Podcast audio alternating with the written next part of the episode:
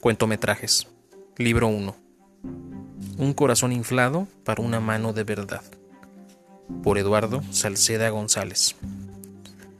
Subo y tomo asiento lo más lejos de la puerta. Me recargo en la ventana y me atrapa la frescura del cristal. El tren inicia el recorrido. La gente lee el periódico y alguno que otro distraído hace malabares con su vaso de café. Frente a mí, dos amigos le festejan a una muchacha su cumpleaños. Cantan y vacilan. Yo me pierdo en el torbellino de colores que dibuja la velocidad. Además de las fanfarrias, llevan puestos los burritos de una fiesta. Se disparan serpentinas y la chica carga hasta un pastelillo rosa, el merengue dice 23. Le sopla las velitas y en un sereno pestañear me encuentra. Las luces parpadean, su cabello rubio se dispersa. Su sonrisa y esos ojos me capturan y mi mente los retrata son de color miel, justo el tono exacto de la bufanda que le envuelve. De momento todos los demás son maniquís, blancos, sin semblante, a la moda otoño-invierno, pretenciosamente acomodados en aquella pasarela de butacas anaranjadas a lo largo del vagón. Humanos solo estamos ella y yo. Apenado retiro la mirada. Ya se ha dado cuenta de su encanto, de que un sujeto solitario sentado en el rincón la observa con agrado. En el reflejo no soy más que un señor anticuado y cuarentón, el único desalineado con canas y sin rasurar, y a pesar de lo que soy, la chica no me deja de mirar. Mi fiel aliado, mi corazón faldero, se infla como un globo. El muy ingenuo ya se quiere regalar.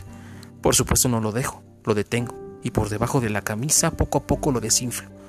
Chilla y se encapricha, pero con los brazos cruzados trato de hacerle imposible que se escape. Ósate quieto le digo. Y la muchacha al verme complicándome en mis brazos, me sonríe y hace que este idiota se alborote todavía más. Emocionado se suelta de mis manos y chifla de contento. Con permiso, usted disculpe, abran paso, el globo es mío.